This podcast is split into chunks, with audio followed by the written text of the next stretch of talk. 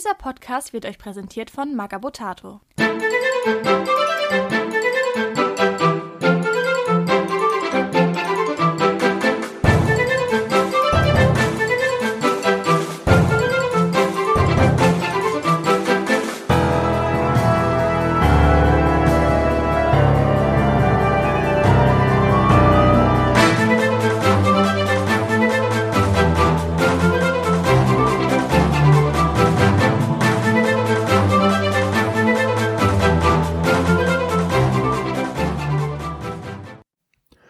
Moin Moin und herzlich willkommen zu Magabotato und Radio Longfall, der Podcast über Tabletop, Brettspiel und Weltraumfahrende Weltraumpiraten. Ich begrüße heute den Sebo. Ja, moin. Und den David. Hallo zusammen. Ja, wir haben uns heute zusammengefunden für, ja, also ich habe schon gesagt, Radio Longfall und Magabotato Joint Venture. Erstmal alles Gute zur 50. Folge. Schön, dass das alles so gut klappt. Und wir reden heute über, ja, wie heißt es? Space Pirates Fate? Ähm, es Piraten heißt, im Weltraum? Ja, Ja. es heißt Ascending Fate. Ich glaube, das weiß noch niemand und vielleicht äh, jetzt so die ersten kriegen den Namen mit. Ich glaube, Micha, du wusstest es schon, aber Genau, ich wusste es, Zeitpunkt der Aufnahme ist es noch nicht verraten, aber der Podcast kommt erst nach der Taktika raus und ich glaube, da wird der Name offiziell angekündigt, oder? ja, da, da wird es auf jeden Fall angekündigt, ja. Das heißt, wir haben jetzt hier so ein Paradoxon, dass wir die mega News haben, aber eigentlich schon zu spät sind, wenn es rauskommt. Ja, also um wegen des Namens, um die ähm, Verbindung zu Freebooters Fate irgendwie beizubehalten, haben wir auch lange überlegt und es gab sehr viele Namen zur Auswahl und das Fate irgendwie haben wir dann beibehalten, weil es halt auch wieder viel mit Schicksalskarten zu tun hat. So viel sei schon mal gesagt. Genau, war nicht leicht die Namensfindung, aber irgendwie muss, irgendwann muss man sich entscheiden. Aber David, für diejenigen, die dich nicht kennen, wer bist du eigentlich? Ja, ich äh, heiße David. Ich wohne in Oberhausen, spiele seit, weiß ich nicht, glaube ich, seit 1998 oder 99 Tabletop. Früher mit Warhammer angefangen. Und ich glaube, Ende der Nullerjahre, ich glaube 2009 oder 2010, dann war es vielleicht auch schon, habe ich dann erste Mal Kontakt zu Freebooters Fate gehabt. Und wobei vorher schon zur, zu Freebooter Miniatures auf der Spielemesse auch schon mal ein paar Mal Figuren gekauft, als es noch kein Freebooters Fate gab.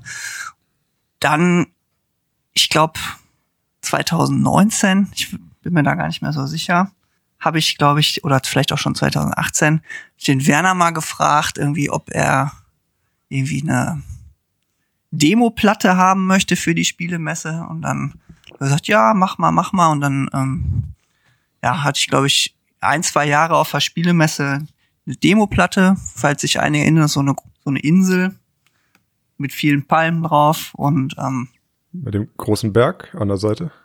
mit dem Berg und dem Turm und der Höhle. Ja, genau, das war, das war die erste Platte. Ja, Dann irgendwann, nachdem Werner und ich uns dann auch öfter noch mal so gesehen haben, hat er mich dann auch gefragt, ob ich dann irgendwie Lust habe, bei den äh, Regeln mitzuarbeiten und wie so ein wöchentlicher Treff, wo über die Regeln diskutiert worden ist. Vor Corona ist das, hat das alles auch noch analog stattgefunden. Dann irgendwann kam er dann mal so mit dem um die Ecke, ja, David, ich wollte schon immer mal ein Sci-Fi-Spiel machen. Ja, dann habe ich mich irgendwie mit einem Freund zusammengesetzt, der ganz viele Ideen hatte, so fluffmäßig, was man da machen könnte. Und ähm, ja, dann irgendwann wurde das dann konkreter. Dann haben wir mit dem Werner gesprochen und dann ging es irgendwie ans Herausarbeiten der Regeln. Und ja, so mal groß, kurzer Überblick. also du bist der große, die große Eminenz, die jetzt hinter Ascending Fate steht. Neben dem Werner, der wahrscheinlich dafür sorgt, dass es produziert Ja, wird. ich, also man möchte sich da ungern so in großes Licht stellen, aber deshalb, da gehören ganz viele andere auch dazu. Ja, Eine Frage. Von der, ey, von der Werner kommt zu dir und sagt, Mhm. boah, ich hätte gern mal so ein Sci-Fi-Spiel, bis zu, hier, das ist übrigens Ascending Fate und auf der Taktika präsentieren wir euch das. Wie viel Zeit ist da vergangen? puh, ja, ich, äh, ich würde sagen drei Jahre. mindestens. Ja. Okay. Und habt ihr da mit dem Hintergrund angefangen oder habt ihr erst noch eine Mechanik überlegt? Das würde mich jetzt auch mal interessieren. Also wir haben tatsächlich uns erstmal den Hintergrund überlegt. Also das ist der, der Sven gewesen, so heißt er, und ich. Und da haben wir Abende hier bei mir zu Hause gesessen und uns sehr fantastische Geschichten überlegt, irgendwie für die Welt. Es ging darum, dass es mehr Miniaturen sein sollten als bei Freebooters, aber es also auch ein Skirmisher bleibt, aber trotzdem zeitlich nicht länger dauert als Freebooters, sondern eher schneller, also ein bisschen flotter von der Hand geht. Und ja, mit dem Ziel vor Augen ging es dann an die Regeln. Wobei man auch sagen muss, die ersten, weiß ich nicht, im ersten Jahr oder so, also es hat schon lange gedauert. Also mittlerweile ist es wirklich flott und schnell. Also man hat da wirklich so gemerkt, wie, wie sich das Spiel so über, entwickelt hat über die Jahre. Okay, cool. Wollen wir was zum Hintergrund mal verraten? Also, weil für mich ist das alles neu. Ich habe ein paar mhm. einzelne Modelle gesehen auf das Spiel und dann war es das schon. Ich wollte gerade sagen, also die, die Geheimnistuerei ist ja irgendwie bisher groß gewesen. Ne? Also ich, Richtig. Es war ja, die Ankündigung war ja auch der Hammer. Darf ich, für die, die es nicht wissen, kann ich es ja einmal nochmal erzählen. Wir haben mit Freebooters Fate ja öfter mal live auf YouTube mit der Community zusammen zum Beispiel Charakter entwickelt oder einfach Fragerunden oder sowas gemacht und in einer war dann auch der Captain dabei.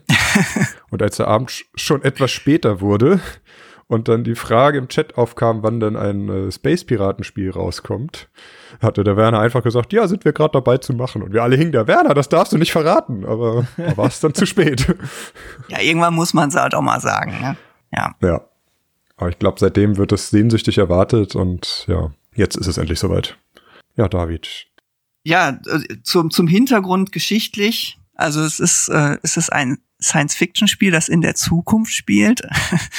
Aber jetzt nicht irgendwie mehrere, weiß ich nicht, tausende von Jahren, sondern sagen wir mal in der nahen Zukunft, irgendwie um die 4000, also in 2000 Jahren ungefähr, 4000 nach Christus.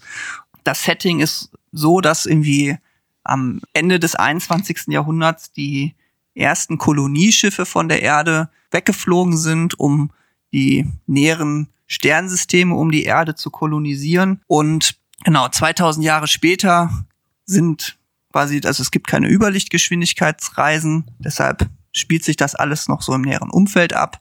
Genau, gibt es mehrere hundert Sonnensysteme um die Erde herum, die von Menschen kolonisiert sind und gibt ja, ein paar Billionen von Menschen auf diesen Kolonien und das alles wird quasi auch von der Erde aus kontrolliert. Ja, und es ist, würde ich sagen, düsterer als Freebooters Fate. Mal so als Vergleich vielleicht so ein bisschen von bei The Expense und äh, oder ja, Cyberpunk nicht. Das wäre das ist schon ein bisschen zu bunt, aber ja, also es ist ein bisschen düsterer als ähm, Freebooters Fate. Die Charaktere sind trotzdem alle haben halt auch ihre lustigen Seiten, wie man sie von Freebooters kennt.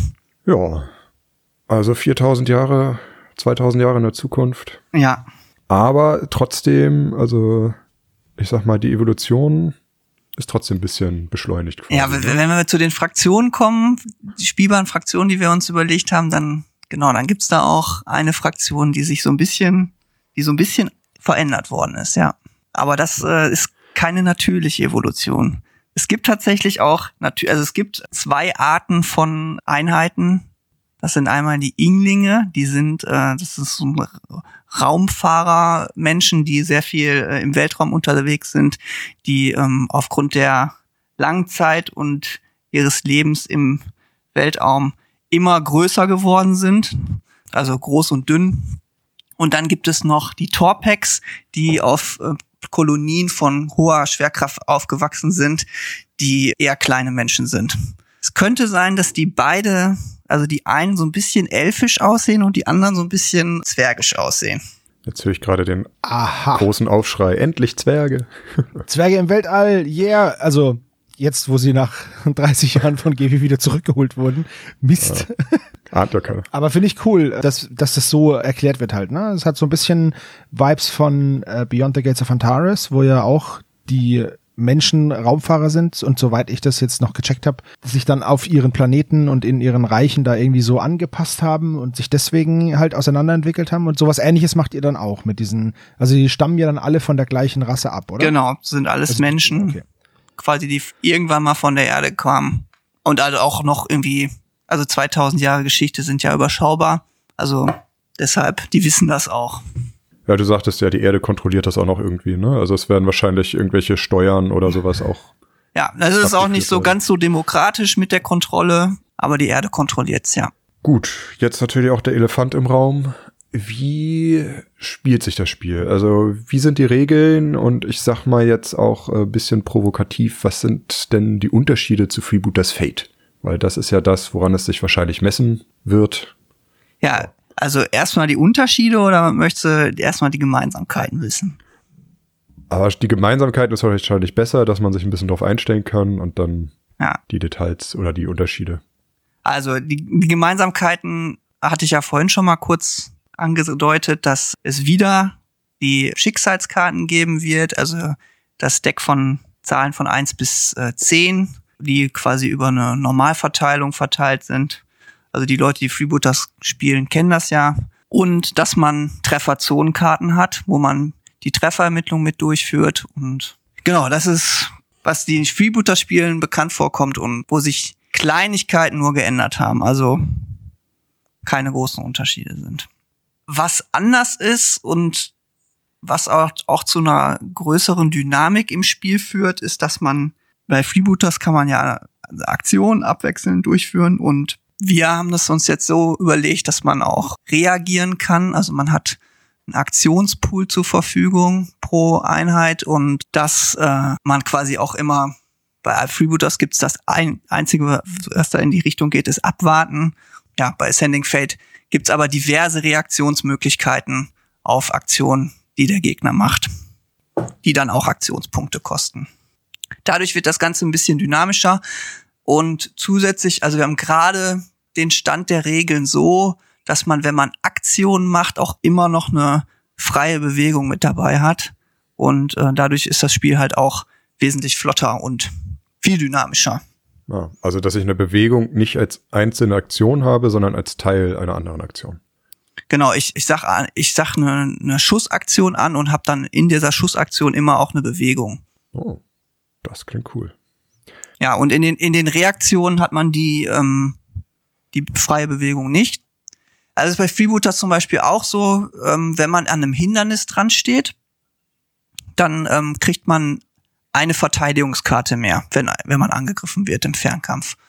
Und dafür, wenn man das in Ascending Fate haben will, dann muss man quasi sich aktiv ducken hinter dem Hindernis. Also ich stehe an dem Hindernis, jemand schießt auf mich und ich habe noch Aktionspunkte diese Runde über, dann kann ich sagen, ich ducke mich und bekomme dann ein V. Ansonsten bekommt man durch Hindernisse nämlich nur ähm, Bonus auf den Widerstand. Also das ist auch ein bisschen anders. Aber man kann auch sagen, ich schieße zurück. Also es ist auch ganz interessant. Wenn auf einen geschossen wird, schießt man einfach direkt zurück. Genau, dadurch geht das Spiel auch schneller von der Hand. Also weil wesentlich schneller Schaden ausgeteilt wird. Ja, man muss sich dann halt auch überlegen, ne, ob ich auf jemanden schieße, wenn ich weiß, der kann zurückschießen. Das ist ja so, so ein, so ein entspanntes irgendwo von einem Dach runter snipern ist natürlich ganz toll, wenn der Gegner sich nicht wehren kann. Aber wenn du dann direkt äh, zurück beschossen wirst, dann ändert das natürlich die Dynamik. No, da, dafür, dafür gibt's noch eine andere Aktion. Also man kann sagen, man, man kann das irgendwie, wenn man es möchte, dass der Gegner nicht zurückschießt, kann man sagen, ich mache einen gezielten Schuss es ist auch ein bisschen, bei Freebooters gab es das ja auch, zielen und dann schießen für zwei, ja, zwei Aktionen, die man in der Handlung durchführen kann. Und ein gezielter Schuss kostet auch zwei Aktionspunkte und kann, man kann sich äh, nicht bewegen. Dann kann der Gegner aber auch nicht reagieren. Dafür hat man dann natürlich, muss man dann wieder abwägen. Möchte ich lieber einmal gezielt schießen oder ähm, möchte ich äh, vielleicht zweimal schießen und laufen? Du sagtest vorhin schon, es sind mehr Figuren auf dem Tisch. Mhm. Heißt das auch, dass die alle einzeln aktivieren oder ist da irgendwie was anders? Ja, es also, gibt. Ich frag, ich, ich frag doof, aber ich kenne die Antwort, aber. ja, ja, gut. Also es gibt bei Freebooters Fate gibt's drei Einheitentypen, Gefolge, Spezialisten und den Anführer. das ist tatsächlich, würde ich sagen, so ganz anders. Also es gibt vier Einheitentypen. Einmal Spezialisten, die so sind wie die Charaktere bei Freebooters, also einzelne Modelle. Dann gibt es Truppen. Das sind Einheiten, die aus bis zu drei Modellen bestehen. Stand jetzt, vielleicht gibt es auch irgendwann mal welche, die aus vier Modellen bestehen, aber Stand jetzt bis, äh, bis zu drei. Und diese Truppen, genau, die bewegen sich immer in ihrem, die müssen quasi immer in Kontakt bleiben, werden und dann über das Spielfeld bewegt und haben dann, je nachdem wie viele Modelle noch in dem Trupp sind, gibt's dann einen Bonus oder einen Malus. Der dritte Einheitentyp ist, sind Verstärkungen. Das sind einzelne Modelle, die man in einen Trupp stellen kann, um dem Trupp auch einen Bonus zu geben oder eventuell, zum Beispiel wenn man jetzt so ein Torpack in Klammern Zwerg in einen Trupp stellt, dann hat er auch einen Bewegungsmalus. Also das sind nicht immer nur Vorteile, die man dadurch bekommt, genau, aber dafür wahrscheinlich dann ein Widerstandsbonus. Oder eine Son also die, diese Unterstützung geben Sonderregeln, Profilwertänderungen, alles Mögliche.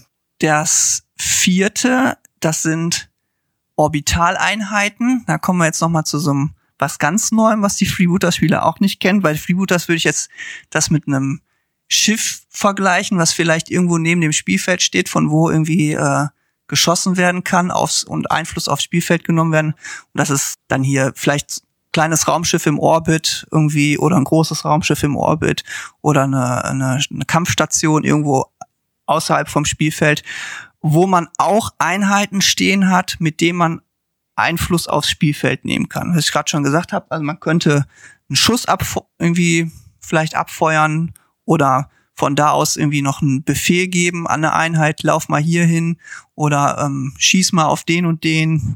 Diese Orbital-Dinge sind halt von Fraktion zu Fraktion auch unterschiedlich. Also da ist auch so eine Asymmetrie im Spiel, dass da jede Fraktion andere Fähigkeiten auf ihrem Orbitalspielplan hat. Und jetzt noch das als letztes. Das sind ja die vier Einheitentypen, die die man zur Verfügung hat und jede Einheit ist immer doppelt einsetzbar. Also jede Karte hat eine Vorder- und Rückseite. Das heißt, zum Beispiel so ein Spezialist, der alleine auf dem Spielfeld rumlaufen kann, den könnte ich jetzt auch, wenn die Regel das bei ihm jetzt hergibt, als Unterstützung in eine Einheit stellen. Hat die andere anderes Profil, dann unterstützt sie nur die, die, die, den Trupp, wo sie drin steht oder ein anderer Spezialist, der sonst alleine auf dem Spielfeld ähm, rumläuft, wenn ich da die Rückseite oder die andere Seite benutze, kann der zum Beispiel auch als Orbitaleinheit irgendwo eingesetzt werden.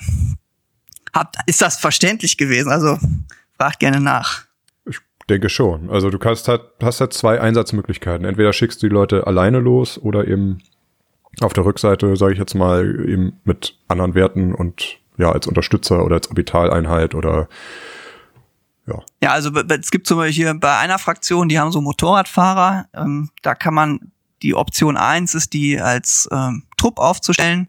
Also dann kosten die so ungefähr 15 Punkte, aber es gibt auch die andere Möglichkeit, irgendwie einen von denen nur aufzustellen als Einzelmodell, als Spezialist und dann kostet der irgendwie sechs oder sieben Punkte. Und dann hat man, was ja auch ein großer Punkt bei Tabletop ist, irgendwie das Aufbau der Armee oder des, der der Streit macht, dass man da sehr viele Optionen hat, obwohl man eigentlich gar nicht so viele verschiedene Einheiten irgendwie zur Verfügung hat, kann man doch die sehr äh, unterschiedlich einsetzen und kann da hat da viele Optionen, irgendwie sich eine, eine Streitmacht aufzubauen. Sehr cool. Du hast gerade Punkte angesprochen. Äh, ich finde das immer sehr interessant. Was ist denn, also sind 15 Punkte, sind das viel? Ist das wenig? Das ist eine gute Frage, ja. Wie viele Punkte hat man denn? Wie viele Modelle sind es dann denn auf dem Feld? Wenn du sagst mehr als bei Freebooters, dann wie viel mehr? Ja, 50 Prozent würde ich sagen, bis, bis doppelt so viel. Also, also bis zu 16 Modelle. Genau, wir hatten jetzt, also bei Freebooters Feld sind die Starterboxen ja vier Modelle und wir hatten uns jetzt so überlegt, so sechs Modelle. Das ist dann irgendwie, man hat dann einen Trupp und irgendwie zwei Spezialisten und irgendwie eine Orbitaleinheit oder so, womit man dann schon kleine Partien spielen kann. Und was ist für eine kleine Partie als Punktewert angesetzt? Ähm, das sind dann so in der Regel 35 Punkte. Aber, aber da, da, da muss man auch sagen, das ist ja irgendwie jetzt noch nicht festgeschrieben. Ich wollte gerade sagen, also ohne Gewehr alles, ne? Ist alles jetzt noch ein bisschen in Entwicklung. Klar. Ja, also ich persönlich fand, sind halt so Punkte bis 100 irgendwie interessanter und überschaubarer als, ja, aber das ist auch Geschmackssache, irgendwie bis 500 oder 1000 Punkte oder so. Aber du sagst, also so 100 Punkte ungefähr wäre dann irgendwie ein größeres Spiel. Ja, auf jeden Fall. 100 Punkte sind schon ziemlich viel. Also da ist man dann auch irgendwie bestimmt bei locker zwei Stunden Spielzeit, wenn man 100 Punkte spielt. Da hat man dann auch, glaube ich, 20 Modelle pro Seite.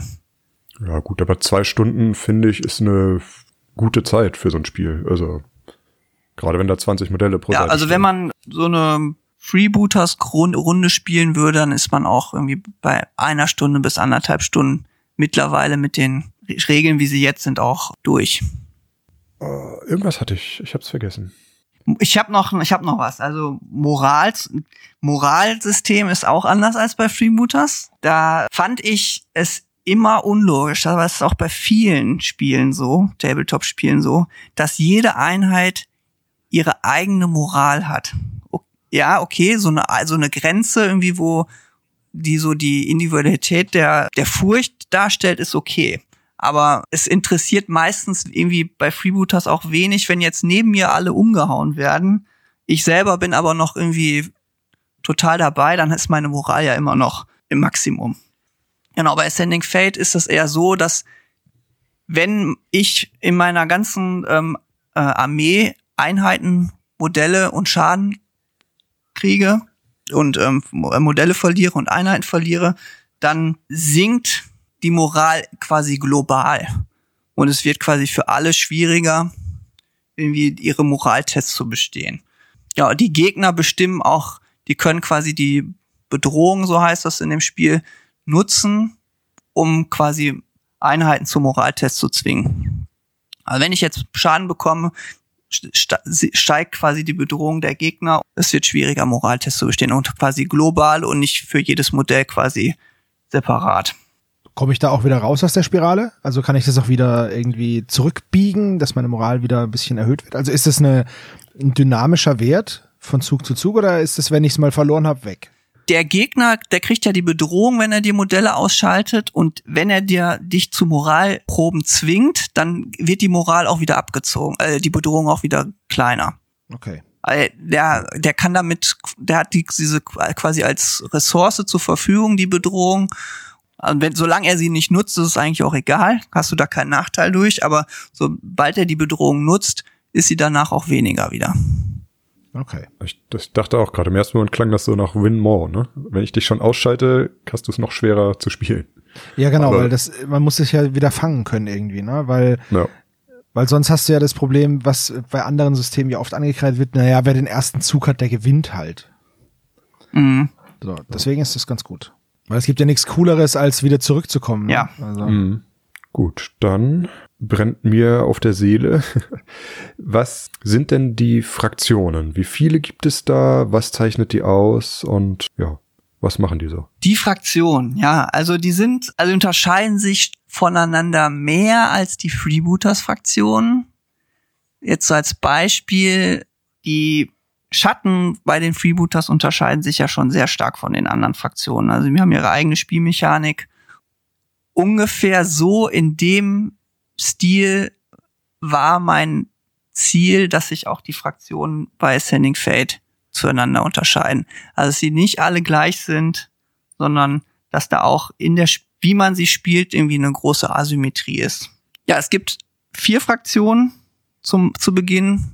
Ja, bei, für Söldner gibt's auch schon Pläne, aber ähm, Stand jetzt sind wir da noch nicht so weit. Also die Ideen sind schon da, aber auch die Karten und alles zum Testen sind schon da, aber wir sind da noch nicht so weit, ob, ob, ob das schon irgendwie in der ersten Veröffentlichung mit drin ist.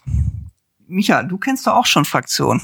Welche kennst du denn schon? Ja, ich kenne die Murphs. Ich mag die Murphs. Ich habe die gerade auf dem Maltisch. Ich darf die gerade anmalen. Genau, du kennst die Murphs. Das, das sind, da, du hattest ja auch ganz am Anfang schon mal was von irgendwie äh, Veränderungen geredet. Ja, Das sind äh, Mutanten, sagen wir mal so, die von der Menschheit als Arbeiter gezüchtet worden sind und dass auch deren einzige Bestimmung im Leben war, die wenig äh, Rechte hatten. Also eigentlich haben die gar keine Rechte, quasi rein kapitalistischer Eigentum von den Unternehmen. Und die Murphs, die man spielt, sind quasi freigekommene Murphs, die vielleicht von anderen Murphs befreit worden sind oder irgendwann mal einfach irgendwie, weil die Firma die nicht mehr brauchte, weil man muss da ja auch ein bisschen äh, Lebensmittel bereitstellen und vielleicht konnten die sich das nicht mehr leisten, was auch immer. Die Murphs, das sind auch, du hast sie ja auf dem Tisch stehen, die sind sehr unterschiedlich alle, auch optisch die äh, diverseste äh, Fraktion von den vier Fraktionen. Ja. Also als du mir die, als ich die aufgemacht habe, dachte ich, ah cool, ich habe drei Fraktionen zu bemalen. Dann habe ich sie mir angeguckt und dachte, nein, die gehören alle zusammen. Wirklich optisch sehr divers. Also, aber trotzdem passen sie gut zusammen. Ja, also sie dadurch, dass sie halt eher aus ärmlicheren Verhältnissen kommen, haben die alle auch irgendwie ihre Arbeitskleidung noch an. Und wenn man sie jetzt auf den Tisch stellt, die Formen sehen alle anders aus, aber die einheitliche Kleidung in Anführungszeichen ähm, lässt sie dann doch irgendwie als eine eigene Fraktion wiedererkennen. Aber die Fraktion, ein bisschen da anzuteasern, die hat ein Problem mit ihrer Genetik, weil die Genetik ist nicht stabil, sondern instabil. Der Spieler kann, wenn er möchte, Mutationen benutzen während des Spiels. Das sollte er aber versuchen, nicht zu übertreiben. Also je mehr Mutationen man einsetzt, umso, hö umso höher ist die Chance, dass das irgendwann auch nach hinten losgeht. Hast du da ein paar Bilder zu, dass wir da mal ja, wir können genau, ich, genauer drüber sprechen können?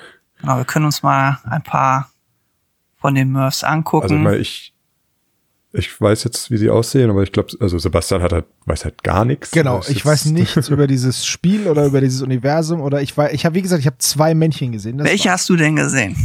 Weißt du das noch? Welche ich gesehen habe? Ich habe so einen so einen Gremlin-Typen gesehen mit so einem mit so einem Schraubenschlüssel, glaube ich. Also so ein so so, der so ein, so ein Kobold, Goblin-artiges Ding. Und äh, ich habe so einen großen Typen gesehen, äh, so ein ja, keine Ahnung, der war riesig und es war so ein, so ein Arbeiter mit so einer Latzhose. Das war übrigens ein sehr, sehr cooles Modell. Der hat die Latzhose an, aber nicht nicht diese, diese Schulterstraps da drüber, sondern der hat halt nur, ist nur in die Latzhose geschlüpft und der Rest baumelt so an ihm rum. Das ist richtig cool. Das sieht richtig cool aus. Ja, ich glaube, die, in Anführungszeichen Goblins, das sind, ja, genau. genau. Die, ähm, die Murphs haben alle englische Namen die quasi ihre äh, Rolle quasi als Arbeiter darstellen. Also die haben auch während ihrer Arbeitszeit höchstens Nummern gehabt. Die kleinen Murphs, das sind die Rapperenics, die haben sechs Finger, können, sind sehr handwerklich geschickt, sind auch, damit sie in Gänge reinkommen, wo Sachen repariert werden müssen, nicht sehr groß, haben sehr große Augen, damit sie auch im Dunkeln gut sehen können. Also die genetischen Entwickler haben sich da viele Dinge überlegt, quasi um die anzupassen, damit es äh, sehr kosteneffizient wird. Die haben also zwei alternierende Daumen. Genau, die haben zwei Daumen, ja. Also ich, das, siehst, ja, siehst du das Bild gerade, ja, ne? Ich habe hier gerade ein Bild vor mir von so einem, äh, von so einem, ja, recht niedlich schauenden kleinen Kollegen hier mit, ja, so ein bisschen Hautfarben. Riesenknarre, orangener Overall, grüner Irokese und gepierst ist er auch noch, der Kollege. Also die, nachdem sie ihre Freiheit so wiedererlangt haben, irgendwie ist das mit der ähm, Individualität für die ganz neu und äh, sie leben sich da alle aus, wollen quasi auch endlich mal anders aussehen als ihre Artgenossen. Und deshalb haben sie unterschiedliche verrückte Frisuren, Piercings. Okay. Ah, hier ist nochmal ein, ein anderer. Ja. Äh, wir können, können wir die Artworks unter den Podcast packen?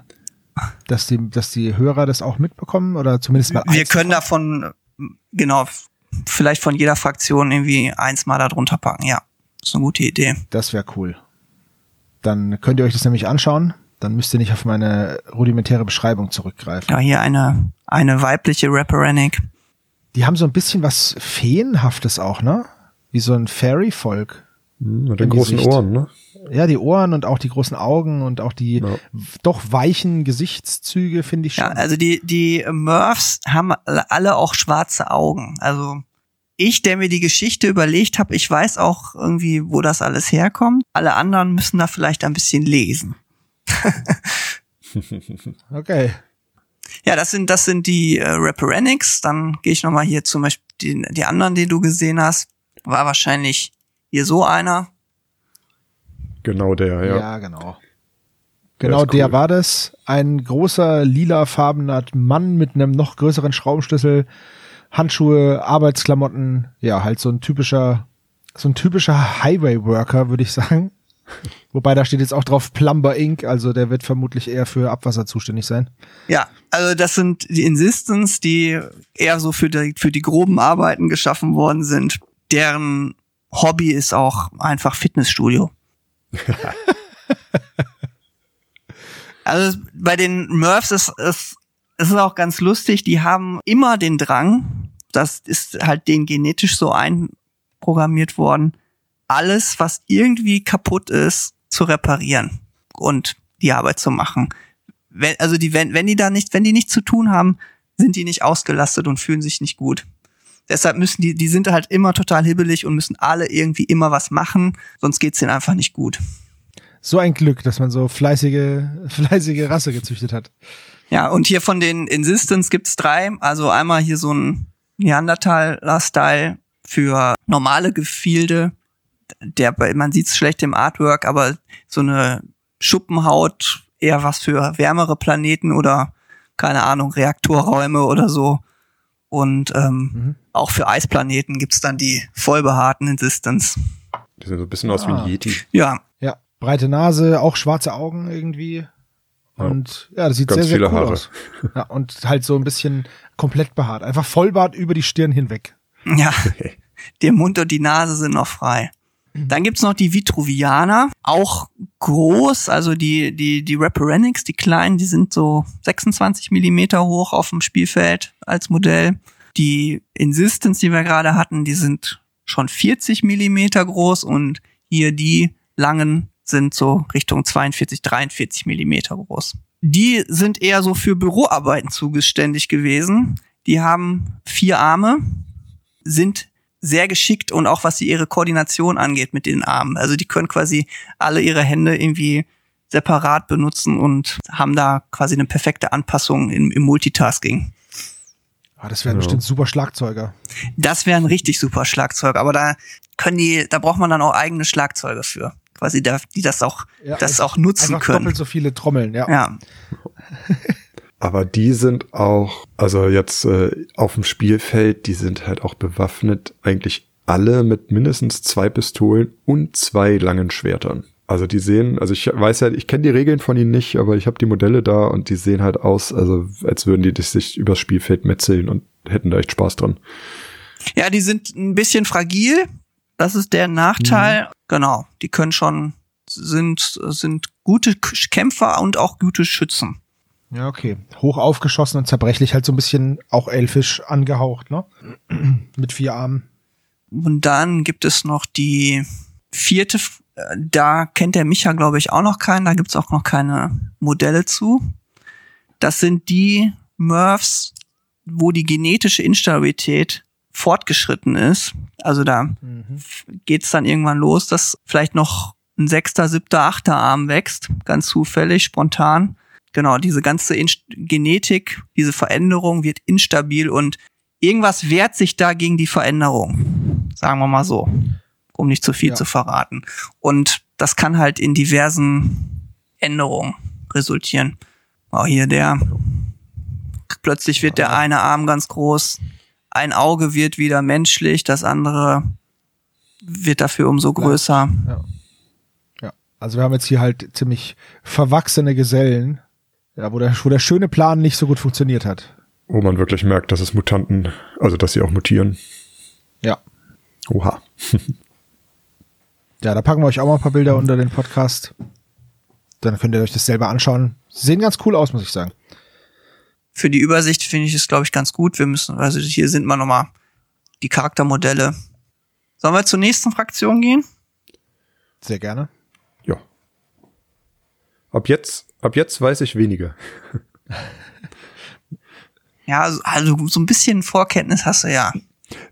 Klein bisschen habe ich, ja. Aber, also ich weiß mehr als Sebastian. Aber die Murphs, da habe ich mich jetzt halt so viel schon beschäftigt mit beim Bemalen auch und so. Also ist eine schöne Fraktion. Genau, die Murphs würde ich jetzt auch nicht als irgendwie Anfängerfraktion irgendwie bezeichnen. Da gibt's nämlich den Komplex. Das ist die Fraktion quasi, die für die Ordnung zuständig ist, die quasi die militärische Gewalt intus hat, die, wenn irgendwo Probleme sind, irgendwelche Kolonien irgendwie wollen ihre Sachen nicht bezahlen, dann äh, schickt quasi die Erde, das heißt interstellare Kommission, so nennt sich da die Regierung, schickt dann den Komplex, das ist quasi der militärische Arm von der Regierung. Also die Guten. Das sind die Guten, ja.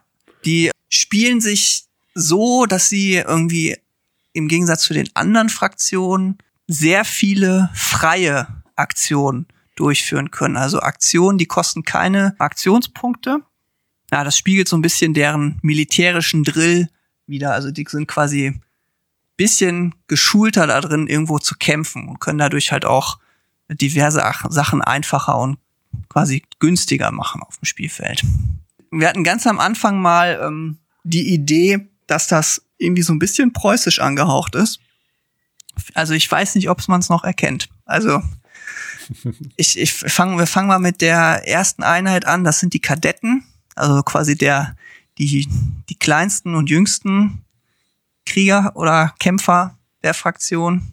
Ich würde sagen, die Schiffchen auf dem Kopf sind zeigen noch ein bisschen Maritimes.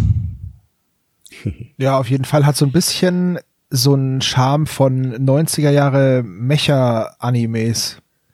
Ja. Von den Piloten, finde ich. Das, das, gefällt mir sehr gut. Finde ich ziemlich cool. Also das, ist, das sind jetzt hier drei Artworks. Äh, eine Frau, ein kniender Mann und ja, noch so ein Mann im Halbprofil. Das sieht schon sehr, sehr cool aus. Alle in so dunkelgrau, dunkelblau, hellblauen Anzügen. Ja, so bisschen so eine, so eine Panzerkombi irgendwie oder halt so eine ja, Uniform. Ne? So eine Uniform. Uniform, genau. ja. Sieht halt, sieht halt aus wie ein Overall. Ich finde es aber sehr cool. Das ist jetzt ein krasser Kontrast zu den Murphs eben, auch mit dem, mit der Farbe. Ja, absolut. Die Murphs, äh, Murphs sind eher so ein bisschen punkig unterwegs und die hier jetzt schon sehr militärisch. Ja. Oh ja. Ja, hier doch, da sieht man den preußischen Einfluss schon.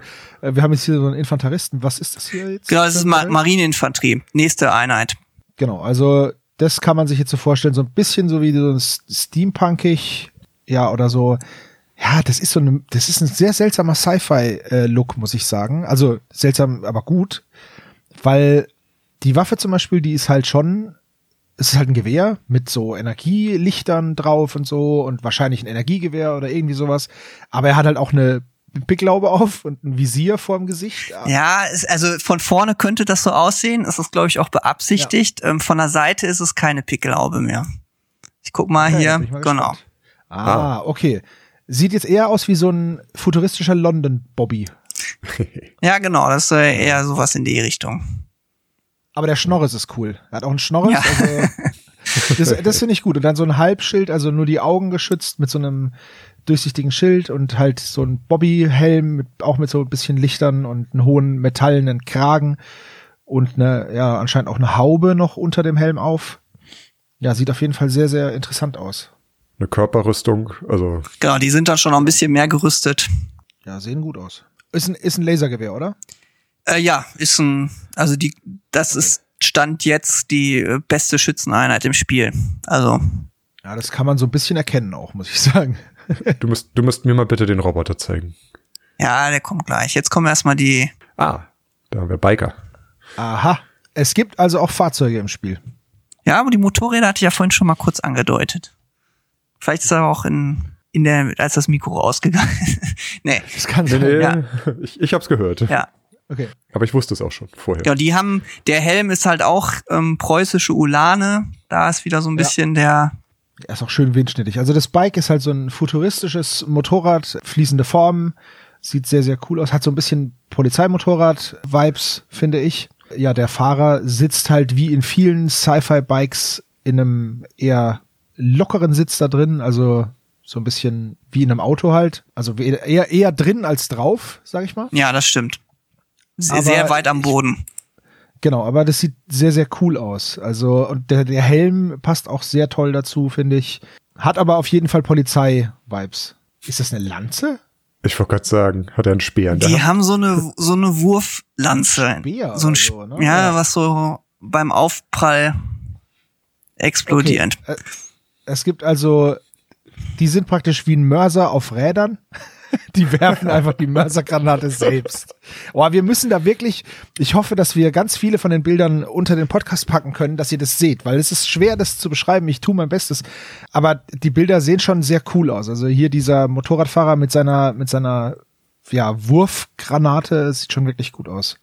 Schöner Trenchcoat auch vom Fahrer. Genau, wollte gerade sagen, nicht so stark gerüstet. So, dann noch die vierte Einheit. Ah, ja gut, die dicken Jungs, ne? Genau, Feuergrenadiere heißen sie zurzeit, die im Gegensatz zu den Marineinfanteristen noch ein bisschen stärker gepanzert sind. In so einer Powerrüstung. Ist auch lückenloser. Mit Feuer. Sieht, man sieht's auch. Also es ist jetzt nicht nur so, dass die Rüstung einfach dicker ist, sondern die Rüstung hier ist auch einfach geschlossener als die andere. Ja. Da ist jetzt schwieriger, einen, einen Weak Spot zu finden. Auch der Helm geschlossen. Ja, die Halsberge sind einfach höher und hm. die Schultern sind noch ein bisschen besser gepanzert. Ja, auch alles dicker und, und klobiger. Ja, aber trotzdem immer noch der schöne Helm. Also das ist, das finde ich gut, dass man ja. den weiter benutzt. Dass es nicht einfach nur dann oben zu ist, so eine zu eine Kuppel oder so. Das gefällt mir, dass die da noch so einen erkennbaren Kopf haben. Also ich finde halt dieses, Sci-Fi, aber nicht zu sehr Sci-Fi, das, das kommt schon ganz gut rüber. Ja, das ist ja sehr charaktervoll. Also, kurze Beschreibung. Wir haben jetzt hier eine Dame stehen mit. Das ist ein Charaktermodell auch. In einer, mit Name. Rüstung. Okay, wie heißt die Frau? Äh, das ist Gertrude. okay. ähm, also Gertrude steht hier mit einer ja angepassten Rüstung, schöner Harnisch, mit einem Säbel auf der Schulter, ein Barret auf dem Kopf und was ich besonders cool finde, ist einem Mantel über einer Schulter, wie man das so früher getragen hat. So eine Korsar Korsarenjacke. Genau. Sieht sehr, sehr cool aus mit Fell und Applikationen und aber einem Ballermann noch drunter. Also das ist ein sehr schönes Modell. Kriegt ihr auch diese Pose? Äh, ich glaube, ich, ich, ich bin mir, also ich, die wird gerade gemacht. Ich bin mir nicht sicher, ob die bis zur Taktika schon fertig wird. Ja, dann, dann sag dir mal eben, ich nehme einmal die in der Pose, bitte, danke. die, die sieht wirklich cool aus. Ich finde schön, dass endlich mal ein Name ist, den man sich merken kann. Ja, ja, das finde ich bei Freeboot, das fällt immer so schwierig. Äh, könnt, könnt ihr Namen, normale Namen nehmen? Otto, Karl, Franz, Hans, Peter. Ja, das wäre spitze. das wäre wirklich cool. Ja, also hier zum Beispiel, da gibt's halt auch ein Torpack, ah. also einen kleineren Menschen. Okay. Also die, der Komplex ist ja, halt geil. auch, was die Leute angeht, die sie da aufnehmen, sehr divers. Also da, die haben halt. Ja, das ja, ist ja voll in Ordnung. Das Militär also. rekrutiert von überall. Ja, das ist ja voll okay. Also wenn man sich der Ideologie verschreibt, dann kann man ja auch aus jedem, aus jeder Klasse kommen da. Ja, und hier haben wir, okay, und hier haben wir Bismarck, was? Franz, Franz Alarich heißt er. Punkt. Bismarck und fertig. Mit einer Pfeife. Ein, ein Admiral, der auch sehr admiralig aussieht. Also der könnte auch ohne Probleme. Also ich sag mal so, ne? Ich habe ja jetzt nicht so die Ahnung von historischem Tabletop oder so. Aber wenn man den jetzt irgendwie in so eine Erste Weltkriegsgeschichte mit reinstellt, ich glaube nicht, dass der groß auffällt. Ja, also, das, also man sieht das Schwert nicht so gut, aber im, in dem 3D-Modell ist das schon bisschen unlogisch. Also das ist dann kein historisches Schwert mehr auf der anderen Seite. Ja, okay, gut. Aber ich finde das, also das Modell ist auch sehr, sehr cool. Die Fraktion gefällt mir wirklich gut. So, Micha, du wolltest noch den Roboter sehen. Ich wollte den Roboter. Du hast es geschafft, dem sehr gut aus dem Weg zu gehen. Ja. So, wir, wir haben jetzt hier ein Überraschungsei auf Beinen mit einem Gabelstaplerarm, was ich persönlich Ja, so ein bisschen ein, ein kugeliger Körper, mit Bewaffnung, aber wenn ich das richtig sehe, die zwei Rohre, die da vorne rausgehen, links und rechts, sind vermutlich Knarren. Ein Arm ist so ein Cargo-Lifter-Arm irgendwie mit einer Klammer. Also ein Greifarm, ja. Genau, so ein Greifarm, zweibeinig und die andere Seite ist wahrscheinlich irgendein Massebeschleuniger Railgun-Ding. Mhm. Sieht auf jeden Fall auch mies aus, das Teil. Ja, also bei dem Artwork scheiden sich im Team auch gerade die Geister. Also eventuell wird das auch nicht das finale Artwork. Also was? Also ich, ich muss sagen, ich finde ihn ein bisschen zu frontlastig. Mhm. Der sieht für mich wirklich aus wie ein Überraschungsei auf Beinen und oder ein Kastanienmännchen, ohne dass ich jetzt, also ich möchte nicht respektlos erscheinen, aber jetzt nur so als er, er, er wirkt für mich ein wenig zu frontlastig mhm. und zu kugelig. Vielleicht ja. würde man das Ganze irgendwie mit drei Beinen, glaube ich, wäre es auch geil. Aber Dreibeiner laufen so schlecht. Aber trotzdem, er wirkt halt ein bisschen dick. Ja, es ist, es ist eine Raummöwe. ah ja. also für Einsätze im All als auch auf dem ähm, Spielfeld muss es, ist es konzipiert. Mhm. Deshalb ist es auch so ein bisschen ja, mhm. tanklastig oder U-Boot-lastig. Da sitzt doch einer drin, ne? Ja. Da sitzt einer drin, ja. Ist nicht ferngesteuert, ja. Ja, ich okay. weiß nicht, man sieht, man sieht so hinter dem Arm ist so ein bisschen am Rücken was angedeutet. So Wenn da jetzt Düse, noch so ein, so ein bisschen da noch Gewicht quasi hängt, dann würde es, glaube ich, passen. Aber das Ding ist auch, dann ist es sehr lang gestreckt, hm. lang und hoch, also so ein bisschen. Ja, wie so ein U-Boot. Ja, wie so ein U-Boot, aber dafür ein bisschen zu kurznasig, aber ja, wie ein U-Boot. Aber dann muss ich sagen, wenn, wenn ein bisschen Kritik auch ist, dann muss ich sagen, finde ich die Beine etwas zu whimsy. Also die sind so ein bisschen zu zu wackelig so. Also ich nehme dem jetzt nicht ab, dass er, dass er stampft und, und das Schlachtfeld sich untertan macht, sondern eher so, ja, wenn jetzt einer kommt und ihm einen Stock in die Speichen hält, dann fällt er hin. So. Weißt mhm. du, was mhm. ich meine? Deswegen finde ich den, also obenrum sieht gut aus, die Beine sehen auch gut aus, aber ich glaube, das passt nicht so super zusammen. Ja, aber du bist da auf jeden Fall nicht der Einzige, der da nicht so ganz zufrieden okay. ist. Deshalb. Also vielleicht ein drittes Bein noch irgendwie oder eine ganz andere Fortbewegungsart. Aber cooler Roboter. Aber alles in allem finde ich diese Fraktion richtig cool. Also die gefällt mir wirklich sehr gut. Gut, dann kommen wir zu der nächsten Fraktion. Weltraumdruiden. Jetzt wird's ein bisschen nordisch, sagen wir mal so. Das sind die Erben Lifthrasiers kleiner Zungensprecher, aber man kann sie auch einfach nur die Erben nennen. Das wird sich auch durchsetzen. ich schwöre, das schwöre ich dir, das ist, ist, ist in Ordnung. Das sind Nachfahren von einem, sagen wir mal, ja, nordischen Kolonieschiff. Und die Kolonie, von der sie mal ursprünglich stammen, die wurde vom der Interstellaren Kommission auch komplett ausgelöscht, weil die sich irgendwann mal dachten, nö, wir machen hier unser eigenes Ding, wir wollen nicht mit euch nichts mehr zu tun haben. Und dann wurde quasi an dem Heimatplanet ein Exempel stat stationiert. Und die leben so ein bisschen nomadisch, piratisch, haben kleine Schiffe, mit denen sie unterwegs sind, sind alle aber quasi übereinander mit so einem, wie so eine Art Matrix, können die quasi in so eine Art virtuelle Realität gehen und sich da quasi treffen, obwohl sie mehrere Lichtjahre auseinander sind. In so einem Art Subraum. Also sie sind so ein bisschen okay. cybermäßig auch drauf. Eine Einheit hier sind die Bondi. Tätowierte Nordmänner. Der ist jetzt relativ schlank, das finde ich gut. Mit einer, die Weste sieht aus wie so eine taktische Weste, paar Taschen vorne dran, einen, einen Schulterpanzer und eine ja an eine Pumphose angelegt, angelehnte Hose und ein paar Bikerstiefel so ein bisschen. Das sieht man jetzt gerade nicht so gut auf dem Bild. Die sind ja, ja. doch so mit so so Taekwondo-Stiefeln mit so einem Shin-Guard und so. Die sehen, ich finde, die sehen cool aus. Ja, sind auch hier wieder die, die, die günstigste Einheit. Das ist ein cooles Modell.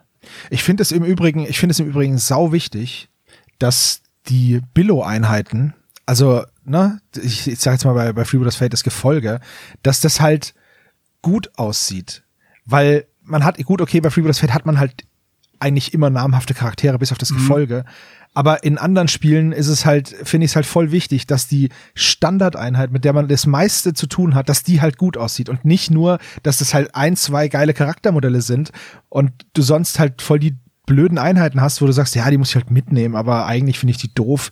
Deswegen äh, ich, ich finde, man sollte da echt drauf achten, dass diese Billo-Einheiten, dass, dass die gut ausschauen. Weil sonst musst du dich da durchquellen. Ah, hier in der Seitenansicht an der Schläfe sieht man, die haben alle so ein Implantat an der Schläfe, womit sie sich quasi über diese Welt begeben können, quasi, wo sie alle mit miteinander kommunizieren können. Ja, so, so ein bisschen so eine Geisterwelt halt, ne? So diese mythische Lore so ein bisschen in diese, in eine außerweltliche Ebene verbannt, in Anführungszeichen, oder gepackt, dass man nenn halt. Es ruhig, ja. Nenn es ruhig MySpace. ja, okay. ja. Ja, die sehen, die sehen jetzt schon sehr cyberpunkig aus, muss ich sagen. Mit ihren Implantaten und äh, jetzt hier, die hat zum Beispiel, ist es eine Brille oder sind das optische? Wie du möchtest, ähm, wie du möchtest.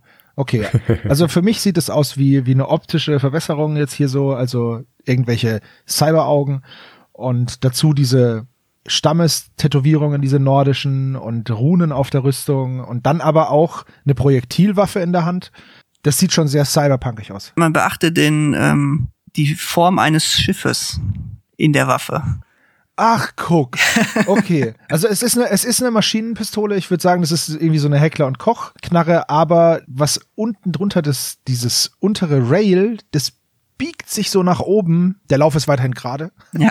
ähm, und hat so, hat so den, ja, die Form von so einem Schiffskiel. Genau. Von so einem Drachenboot. Ah, das ist ein, das ist ein schönes Detail. Ich habe das zwar, ich fand das zwar cool, aber ich wusste nicht, warum. Also, ja, das finde ich, finde ich cool. Sieht gut aus. Ja, und also auch, auch die Frisuren sind halt alle so geflochtene Zöpfe und so. Sieht gut, gut, zweite Einheit von denen. Oh, ich lass, ich lass dich mal zuerst beschreiben. Nahkampffrau mit Afro-Frisur, leicht gerüstet, Schulterpanzer, einen kleinen Umhang, ja, dann so diese Münzen oder so, wie nennt sich das denn? So Broschen, Broschen, glaube ich. Broschen, genau, so Broschen am Körper, also ein Schild und eine Energieaxt, eine sehr kurz, ich würde fast sagen, es ist ein Beil. Ja, das Schild ist auch Energie, Energieschild. Ja, also das also das weiße, das ist wahrscheinlich an ihren Armen, an ihrer Armstulpe mit dran gemacht, ne? Mhm. Und dann hat man praktisch ja so ein E-Schild an dem am Arm, sieht sehr cool aus. Es ist immer schwierig, sowas zu beschreiben, ja. aber. Genau. Die, die Einheit heißt Haas Meyer. Das sind quasi anderes Wort für so Schildmeiden. Also die Mädchen. Ach so, natürlich. Das sind ja, sind ja alles Mädels, ja. Auf Nordisch quasi die, die Mädchen von Haar. Ja, genau. Es sind nicht alles Mädels, aber die sehen schon alle sehr weiblich aus, sagen wir mal so ja, eher androgyn, das stimmt. Hier ist jetzt noch ein Artwork von einem Gesicht. Es, es sieht auch ein bisschen asiatisch aus. Ja, es ist, ist, ist, der also ist auch die, asiatisch, die ja. Also auch da wieder, das sind jetzt nicht alles blonde, blauäugige, sondern die haben halt auch von überall irgendwelche Leute bei alle, sich. Alle Ethnien, alle Ethnien ja. vertreten, okay. Nur die Kultur vereint sie. Und die Damen benutzen aber auch Schusswaffen. Nicht nur eine reine Nahkampfeinheit. Ja. Da sieht man zumindest eine großkalibrige Pistole noch. Auch so ein bisschen Biker-Charme. Jetzt hier mit der Weste ist jetzt ein anderes Artwork. Auch wieder Undercut und Zopf geflochten und dann halt ein Tanktop und eine Weste und sieht aus wie so eine Lederpants. Ja. Im Gegensatz zum Komplex, also der Fraktion von davor, keine einheitlichen Uniformen. Also das ist dann eher individuell alles. Aber ich finde, man erkennt doch die Zusammengehörigkeit, oder? Ja, ja, ja, das auf jeden Fall. Alleine schon durch die Tätowierungen. Die Tätowierungen, die Broschen, ja, die Tücher, die sie tragen. Das, das sind halt immer wiederkehrende Designelemente, ne? Wie ist das denn, äh, wie spielen die sich dann? Also du sagtest ja, die Murphs haben irgendwie Mutationen dabei und der Komplex Genau, die Fraktion hat sehr viel Einfluss auf das Schicksal, das heißt bei bei dem bei Sending Fate auf die Schicksalskarten. Also diverse Möglichkeiten, irgendwie den Kartenzug irgendwie zu beeinflussen, irgendwie zu schauen, was für Karten vielleicht als nächstes kommen, etc.